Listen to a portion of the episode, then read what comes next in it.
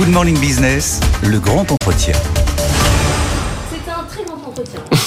J'ai pas mis mon micro. C'est un très grand entretien encore ce matin. C'est même un débat entre deux acteurs euh, du tourisme. Ce matin, Alexis euh, Gardy, président de Bellambra. Bonjour, merci d'être avec nous. Laurent de Chorivi, vous êtes le co-directeur général d'Evaneos. On va parler de tourisme et de surtourisme qui est devenu une mm. problématique majeure, notamment en Europe, parce qu'on a vu à quel point le tourisme revient euh, depuis la crise sanitaire. L'Europe est devenue une région extrêmement prisée. Du coup, parfois, il y a trop de monde. Certains réfléchissent. On va débattre ensemble des solutions contre le surtourisme.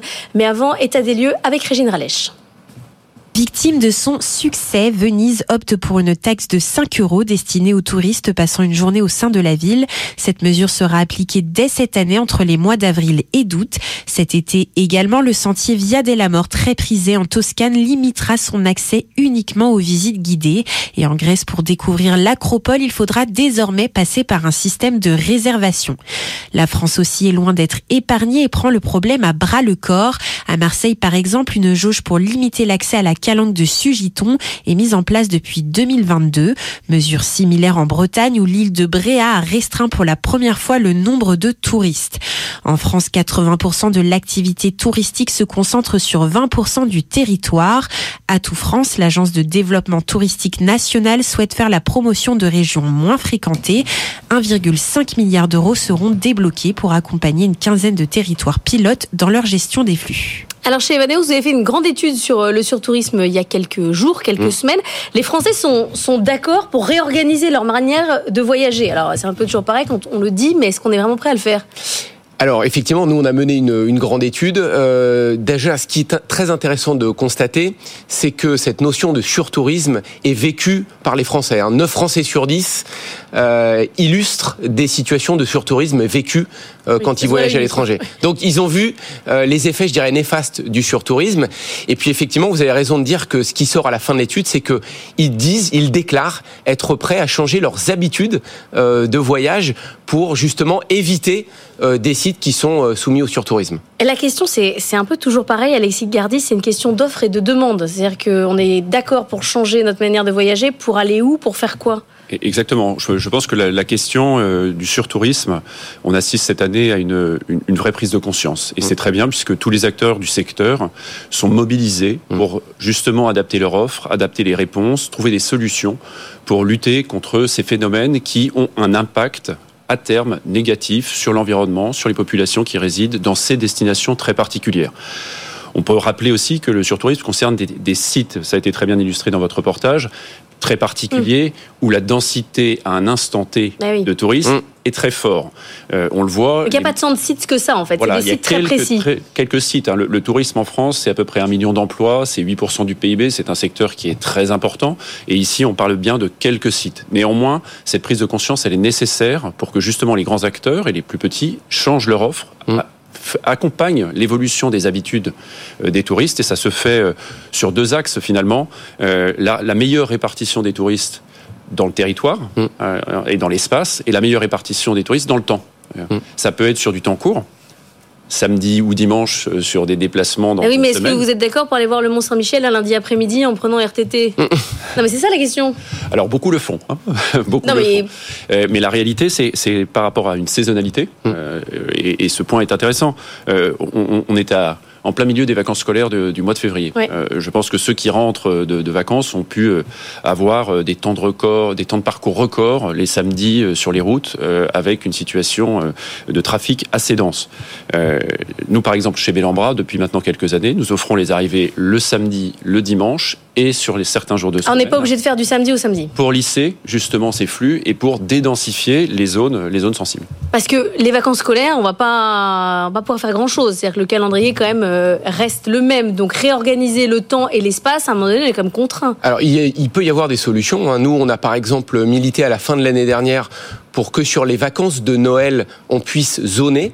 Hein, avec une, une, semaine commune, la semaine de Noël, mais offrir aussi un découpage plus fin que simplement un bloc euh, monolithe euh, pour tout le monde. Vous rêvez les yeux ouverts. Euh, peut-être qu'on rêve les yeux ouverts. Simplement, je voulais revenir sur un point parce que euh, le surtourisme, c'est quand même un enjeu global extrêmement important. Hein. 95% des touristes dans le monde, dans le monde, se concentrent sur 5% euh, des lieux et des sites. Hein. Donc c'est vraiment un problème qui est global. En France, les acteurs nous, on souhaite qu'ils s'en saisissent. Hein. comme l'a très bien dit Alexis, l'enjeu, c'est aussi de faire des propositions en termes de destinations alternatives. Qu'est-ce qu'on peut proposer en dehors des grandes euh, destinations? Nous, chez Vaneos, par exemple, on propose euh, l'Albanie, le Monténégro peut-être à la place de la Grèce. On va proposer la Malaisie à la place de la Thaïlande. Vous voyez donc Et qu'est-ce que vous répondent les clients concrètement? Alors, Ils disent euh, OK, pas de problème euh, ou Les clients, on l'a vu d'ailleurs dans l'étude, sont très demandeurs de, de vacances hors des sentiers battus, hein, parce qu'ils ont vécu, pour beaucoup, des situations de surtourisme. Donc ils sont demandeurs de voyages où voilà, ils sont un peu plus en liberté et il y a moins cet effet de masse. Hein. Donc euh, après, à nous, acteurs euh, professionnels du tourisme, à mettre en avant ces destinations. Euh, il y en a qui sont excessivement magnifiques. Je parlais tout à l'heure de l'Albanie. L'Albanie n'a rien à envier à la Grèce. En revanche, c'est très peu connu. Donc voilà, à nous de les mettre en avant, à nous de les convaincre. Et souvent, les retours sont excellents. Parce que finalement, c'est ce que veulent les gens. C'est éviter d'être concentrés tous au même endroit, tous au même moment. Est-ce que du coup, euh, par exemple, euh, Alexis Gardy, vous vous êtes pour les quotas, vous dites à un moment donné, comme l'a fait Bréa, je ne peux pas prendre plus de monde, j'arrête. Est-ce que c'est pas un risque de faire un tourisme à plusieurs échelles où il y en a qui vont payer un peu plus pour avoir euh, un passe droit Est-ce que le quota est une bonne idée ou une mauvaise idée? Ah, le, quota, je, comprends l'idée. À, titre personnel, moi, je suis plutôt contre le quota. Euh, je pense qu'en tout cas, le, quota doit être euh, le dernier recours, la dernière alternative quand on est euh, surexposé sur un site critique où il y a un risque sur une dégradation environnementale irréversible. Mais je pense qu'avant ça, ça concerne très peu de sites en fait. Voilà, ça concerne très peu de sites. Et je pense qu'avant ça, il y a d'autres solutions, il y a d'autres alternatives. c'est certain que faire venir les gens ou les familles en dehors des vacances scolaires, on est d'accord, c'est ça reste compliqué, même si ça se passe de temps en temps. Mmh. Euh, ça reste assez compliqué. Aujourd'hui, l'usage des technologies euh, pour mieux maîtriser les affluences et les heures d'affluence, parce que on, regarde ça sur une saison complète, mais parfois ça se joue sur une journée donnée. Mmh. C'est-à-dire que la suraffluence, elle va être le matin et pas l'après-midi, mmh. elle va être à une heure particulière dans la journée.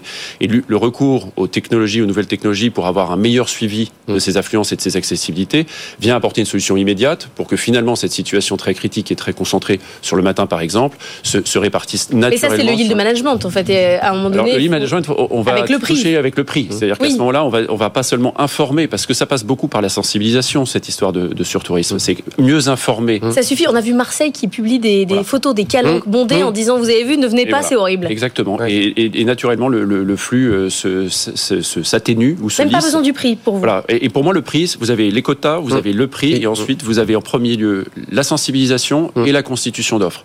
Je pense que ce qui est important aussi dans le secteur, c'est que quand on est euh, avec des, sites et des infrastructures comme nous, par exemple, c'est de trouver d'autres typologies de clientèle pour en assurer une meilleure exploitation à l'année. Euh, ça fait maintenant trois ans que nous développons chez nous l'offre séminaire pour les entreprises et des sites qui étaient historiquement ouverts six mois de l'année. sont maintenant ouverts 11 mois de l'année. Donc vous avez aussi, par l'usage de nos actifs, une meilleure. Meilleur usage et une empreinte moindre de, l'activité tout au long de l'année. Laurent Chorivi, vous mettez aussi les choses dans cet ordre-là, le quota en dernier ou le quota en premier? Je mets pas le quota en dernier. Euh, je pense qu'il y a des, effectivement, il y a certains cas, il faut vraiment regarder au cas par cas, hein, comme le disait Alexis, mais où le quota est nécessaire. Et le quota, c'est une manière aussi de préserver une certaine liberté de continuer à visiter des sites. Vous parliez des calanques de Marseille, ils ont mis des quotas. On est passé de 3000 visiteurs jour à 400.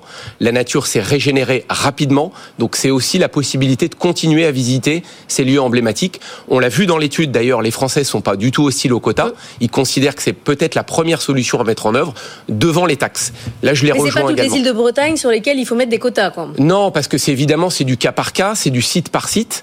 Euh, mais quand il y a une, je dirais une, une croissance excessive du nombre de visiteurs avec des impacts euh, sur l'environnement, sur les populations locales, sur la vie sauvage, sauvage et que la régulation naturelle ne fonctionne pas, alors à ce moment-là, oui, il faut mettre des quotas.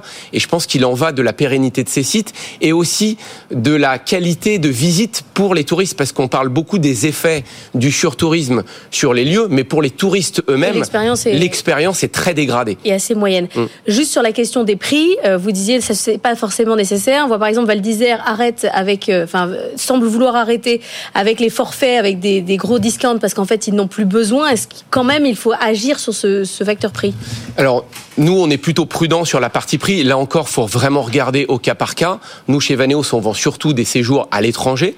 Hein, donc, on, on, regarde avec des acteurs. Nos partenaires, ce sont des locaux qui organisent avec vous, pour vous, des itinéraires hors des sentiers battus. Donc, très souvent, on ne passe pas par des sites qui sont soumis au surtourisme. De temps en temps, il y a des taxes, mais nous, on préfère, on préfère la gestion via des quotas quand c'est nécessaire, mais en dernier recours également. Mais il n'y a pas un effet déceptif? J'ai tout vu d'une ville, sauf euh, ce qui est connu. Euh, je suis passé à côté de tous les sites importants. Euh, il n'y a pas ce mais il y a, un peu... Oui, alors c'est vrai qu'il y a un effet aussi euh, réseaux sociaux. On veut la bonne photo, etc. Nous, la pédagogie qu'on essaye de faire avec d'autres, évidemment, c'est de dire il faut pas être dans cette espèce de mimétisme social. Il y a plein de sites merveilleux dans le monde à visiter euh, où il n'y a pas de problème de surtourisme. Allons-y. Et c'est ça le, le, les, les, vraies vacances. Hein. C'est aussi d'aller défricher, d'aller à la découverte de sites que peu ont, euh, ont connu. Alexis Gardier, juste Bellambra, vos relations avec les partenaires publics, les mairies, euh, les conseils régionaux, ils vous demandent justement une ouverture de plus en plus longue pour pouvoir étaler euh, ce tourisme? Bellambra est, inscrit dans les territoires français depuis 65 ans maintenant. On est très proche euh, VVF, des mairies, c'était VVF historiquement. Euh, souvent, euh, nous avons ouvert le site et la station s'est construite autour de nous. Donc les relations sont très fortes, très étroites. Euh, je rentre de la station des saisies où nous avons signé un partenariat justement ensemble. la station fêtait ses 60 ans cette année pour ouvrir nos sites plus longtemps sur la saison d'été. Voilà une, une, bonne initiative pour de, de, concert avec les, les partenaires publics de la station renforcer l'attractivité sur une saison, sur une contre-saison, euh, dans une destination très prisée des touristes. La montagne d'été, quel délice, sauf quand il pleut. Mais bon, ça c'est un sujet personnel. Merci beaucoup à tous les deux d'être venus débattre avec nous sur la question du surtourisme.